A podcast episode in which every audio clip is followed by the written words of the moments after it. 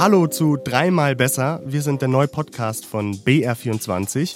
Und hier stellen wir euch in jeder Folge drei konstruktive Ansätze zu einer aktuellen Herausforderung vor. Ich bin Kevin Ebert und ich freue mich, dass ihr dabei seid. Und heute geht es um etwas, was uns diese Woche alle beschäftigt hat, nämlich diese unfassbare Hitze.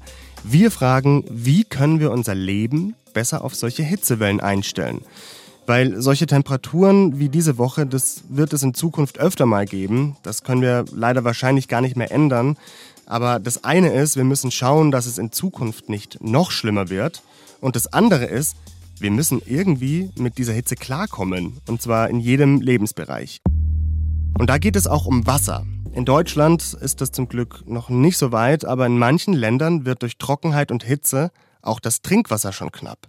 Ich habe mit Ivan Hechler von der ETH Zürich gesprochen. Der hat einen Apparat erfunden, der Wasser aus der Luft sammeln kann, ohne zusätzlich Energie zu verbrauchen. Und dann sprechen wir darüber, wie Städte mit immer längeren und stärkeren Hitzewellen umgehen können. In Nürnberg tut sich da einiges. Dort gibt es jetzt einen Aktionsplan mit 16 Maßnahmen, der die Stadt und vor allem die Bürgerinnen und Bürger besser auf extreme Hitze vorbereiten soll. Und die Umweltreferentin der Stadt, Britta Waldhelm, hat mir da erzählt, dass man die Stadt eigentlich sogar umbauen müsste. Wir fangen aber mit dem an, was viele von uns am meisten beschäftigt, nämlich die Arbeit. Weil eins haben wir diese Woche, glaube ich, alle gemerkt, bei 37 Grad arbeiten ist echt anstrengend, selbst in einem klimatisierten Büro. Und ein Recht auf hitzefrei, das gibt es in Deutschland nicht. Erst ab 35 Grad Bürotemperatur darf dort nicht mehr gearbeitet werden. Es gibt aber Wirtschaftsexperten, die fordern beispielsweise Arbeitszeit ganz neu zu denken während solcher Hitzewellen. Der Bremer Arbeitsmarktforscher Rudolf Hickel hat mir erzählt, dass er seit Jahren für eine Art Sommerausfallsgeld eintritt. Ja, das Schlechtwettergeld, das gibt es ja. Da bekommen Menschen, die im Freien arbeiten, zum Beispiel Leute bei der Müllabfuhr, den Tag bezahlt, auch wenn sie wegen des schlechten Wetters eigentlich nicht arbeiten können. Und so ähnlich soll das auch für alle gelten, die wegen Hitze nicht arbeiten können. Nur, wie könnte man sowas flächendeckend finanzieren? Ich meine, das kostet ja Geld. In Frankreich gibt es dazu einen spannenden Ansatz, den sogenannten Solidaritätstag. Und unsere Frankreich-Korrespondentin Sabine Wachs erklärt, was das ist. Der sogenannte Solidaritätstag wurde in Frankreich 2004 eingeführt und zwar ein Jahr nachdem bei einer großen Hitzewelle mehr als 15.000 Menschen gestorben sind. Die meisten von ihnen waren ältere, alleinstehende Personen. An diesem Solidaritätstag arbeiten die Angestellten in Frankreich ohne Bezahlung oder sie haben einen freien Tag, der dann anschließend von ihrem Urlaubskonto abgezogen wird. Je nach Unternehmen wird das ganz unterschiedlich gehandhabt. Und der Lohn dieses Tages, der geht direkt an die nationale Solidaritätskasse. Aus der werden Maßnahmen des französischen Hitzeplans finanziert zum Beispiel auch die Betreuung von alleinstehenden Seniorinnen und Senioren während extrem heißer Sommertage durch Freiwillige. Und nicht nur die Arbeitnehmer, auch die Arbeitgeber zahlen in diese nationale Solidaritätskasse ein, und zwar über eine jährliche Sonderabgabe in Höhe von 0,3 Prozent des Personalaufwandes. Bis ins Jahr 2008 war der Solidaritätstag national einheitlich geregelt, und zwar am Pfingstmontag. Jetzt aber können ihn Unternehmen so legen, wie sie wollen.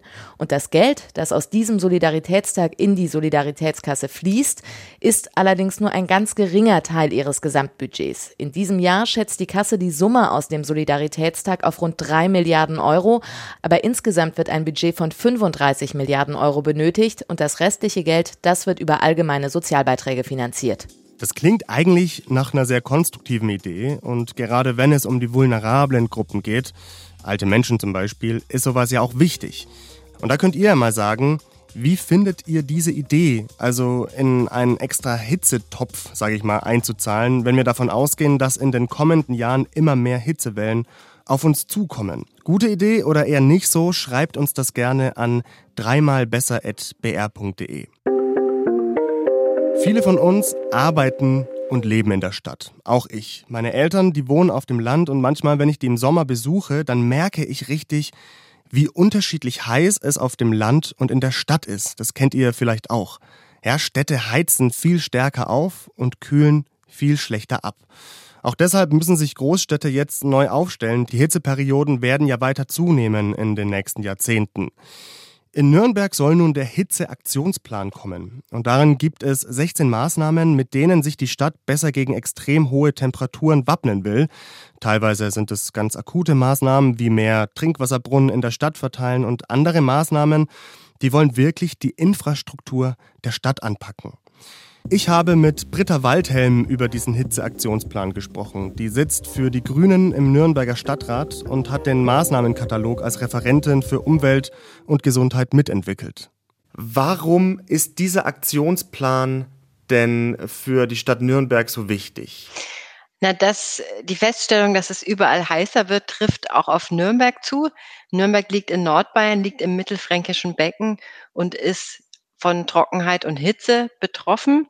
Das sehen wir auch ganz deutlich in unseren lokalen Daten, die wir haben. Hm. Nürnberg ist eine dicht bebaute Stadt aus historischen Gründen. Wir haben eine historische Altstadt und wir haben ähm, aufgrund unserer Vergangenheit als Industriestadt gerade im Süden und im Südwesten sehr dicht bebaute Stadtteile. Und das ist nochmal die große Herausforderung, weil in diesen Stadtteilen bekommen wir nach, äh, wenn die Hitze andauert, eigentlich so eine Art Backofeneffekt. Das heißt, es wird nachts auch nicht mehr kalt. Wir haben immer mehr Tropennächte. Ja, dieser Backofeneffekt, der dann durch zu viel Beton und Versiegelung und Asphalt auch hervorgerufen wird, ist das sicherlich. Ähm, und auch dafür, um das zu bekämpfen, gibt es ja jetzt diesen Aktionsplan, den auch Sie mit ins Leben gerufen haben. Vielleicht können Sie kurz erklären, was ist denn die zentrale Botschaft und Forderung davon? Also der Hitzeaktionsplan hat eigentlich drei wichtige Themen. Ähm, das eine ist, wie bauen wir unsere Stadt langfristig um? Denn die Klimaanpassung ist ein Stadtumbau. Also die Stadt muss grüner werden, die Stadt muss mehr Wasserelemente haben. Ähm, das ist ein langfristiges Projekt. Das zweite ist dann, wie bereiten wir uns denn vor einem Sommer auch vor? Und das dritte ist, was machen wir konkret bei Hitze?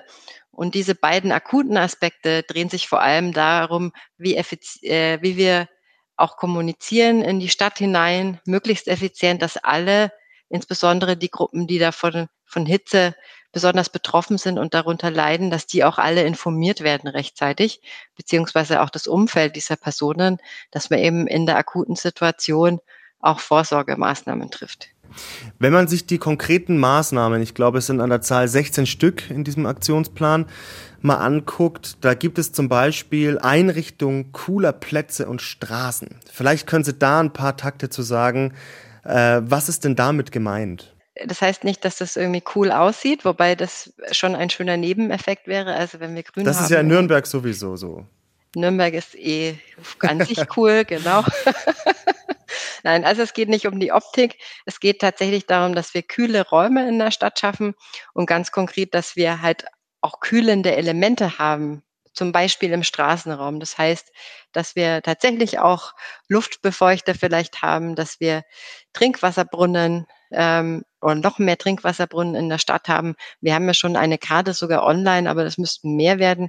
Und äh, Vielleicht könnten wir auch mit mobilen Trinkwasserbrunnen in Zukunft arbeiten in besonderen Bereichen. Ähm, es geht darum, schattenspendende Elemente auch aufzubauen und den Schatten einfach ähm, sozusagen zu nutzen. Ähm, und das Spannende an dem Prozess ist, dass es dann vielleicht am Ende des Tages doch auch ein bisschen tatsächlich cool ist, ähm, dadurch, dass einfach im Straßenraum, wenn wir zum Beispiel dann dort mehr Platz schaffen, mehr Sitzmöglichkeiten und Ruhemöglichkeiten auch haben, dass es tatsächlich auch ein, einfach einen schönen, äh, schönen Beitrag zur Lebensqualität ähm, äh, im Prinzip liefert, dass man sich einfach im ähm, Stadtraum aufhalten kann, sich eben auch mal ausruhen kann und dass es dann eben doch cool ist in allen Aspekten. Woher kommt denn so eine Idee? Also haben Sie sich das in anderen Städten abgeguckt? Haben Sie da schon mal so eine Testphase gemacht, wo Sie irgendwie eigene Erfahrungen innerhalb der Stadt ähm, bekommen haben? Vielleicht können Sie das einfach mal erzählen. Ja, wir haben an einigen Stellen natürlich schon experimentiert. Auch wir arbeiten schon mit mobilen Grün zum Beispiel. Aber wir schauen uns immer auch gute Ideen aus anderen Städten ab. Und zum Beispiel, was diese Luftbefeuchter betrifft, die sieht man ganz oft in Südeuropa. Und nachdem sich das Klima bei uns eben dort jetzt auch ähnlich verhalten wird bald, äh, kann man uns das da abschauen. Und diese Idee mit den coolen Straßen oder den cool Streets, diese Formulierung kommt aus Österreich, aus Wien. Wien ist eine, eine sehr coole Stadt.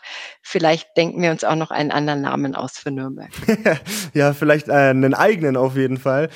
Ähm, wie aufwendig wäre das dann alles? Also ist das etwas, was man jetzt einfach mal so umsetzen kann oder müsste man da schon langfristig stadtplanerisch arbeiten?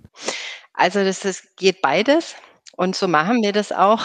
Äh, man kann natürlich einiges erreichen, auch mit temporären Maßnahmen. Wir arbeiten ja auch schon mit mobilen Grün oder ich habe auch gesagt, vielleicht kann man mal äh, einen mobilen äh, mobile Wasserspender oder über sowas nachdenken. Man kann oft mit oder Sonnensegel, das sind ja kleinere Elemente. Wenn man aber dann langfristige Effekte erzielen will, dann geht's ganz konkret auch in Richtung Stadtumbau. Das heißt, ähm, das heißt Flächen zu entsiegeln auch in größerem Maß und die genannten Elemente einzurichten. Das wird ein sehr aufwendiger Prozess. Da wollte ich nämlich gerade jetzt auch, ja, mal genau. auch, nachfragen, äh, was wäre denn, wenn wir mal bei Think Big bleiben, also bei wirklich langfristigen Maßnahmen, 20, vielleicht 30 Jahre, mhm. was wäre dann etwas, was wir uns jetzt mal ganz konkret vorstellen könnten? Also die größte Aufgabe in Nürnberg ist, glaube ich, in diesen genannten dichten Quartieren ähm, dafür zu sorgen, dass wir Grünraumverbindungen haben. Wir nennen das, dass so eine Art grüne Finger sich durch die Südstadt und durch die Südweststadt ziehen. Das heißt einfach grüne Freiraumverbindungen zu schaffen. Und dafür haben wir auch schon konkrete Ideen.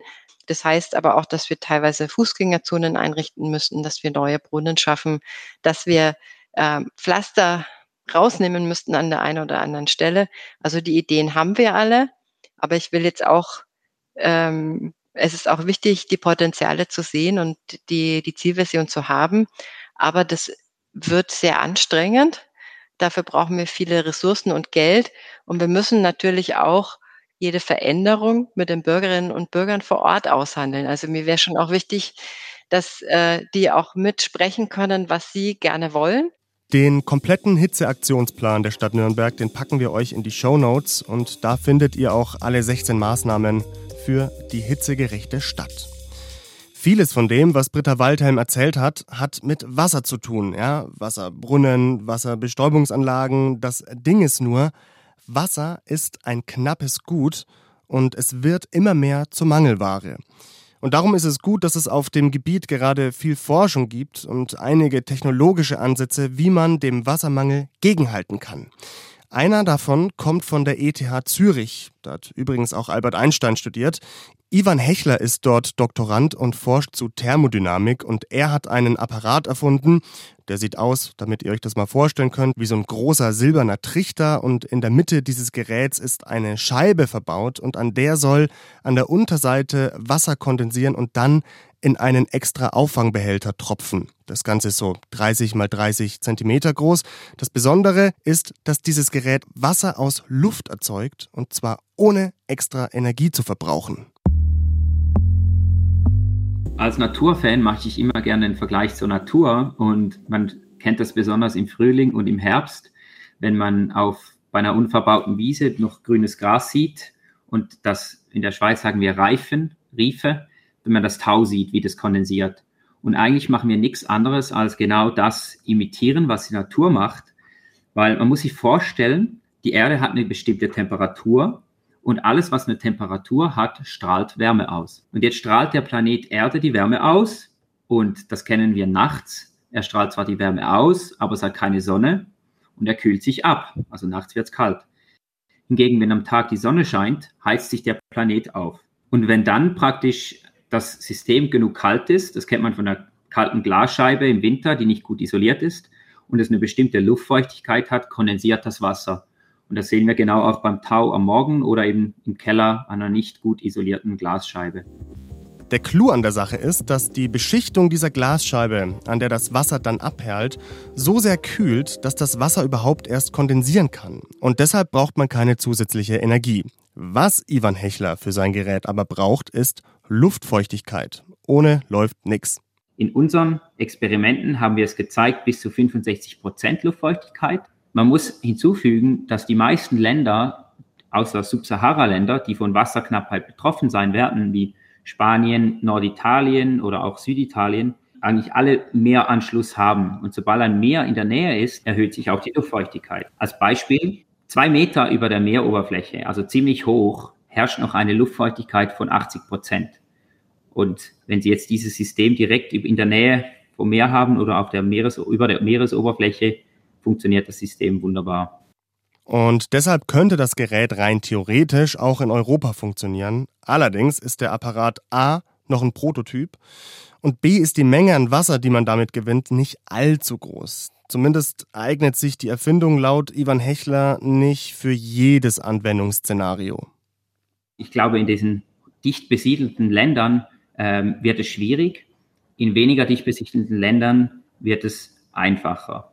Und was auch ganz spannend ist, ein Anwendungsbereich. Ich wurde von einem Bio-Bauernhof äh, aus Süddeutschland kontaktiert und diese Person versucht eigentlich in Nordafrika landwirtschaftliche Flächen zu schaffen, um mit eben Feuchtigkeit auf diese trockenen Flächen einzuführen und versucht jetzt dieses System, äh, überlegt sich dieses System dort einzusetzen. Also gerade in der Landwirtschaft sehe ich auch noch äh, Potenzial für diese Technologie.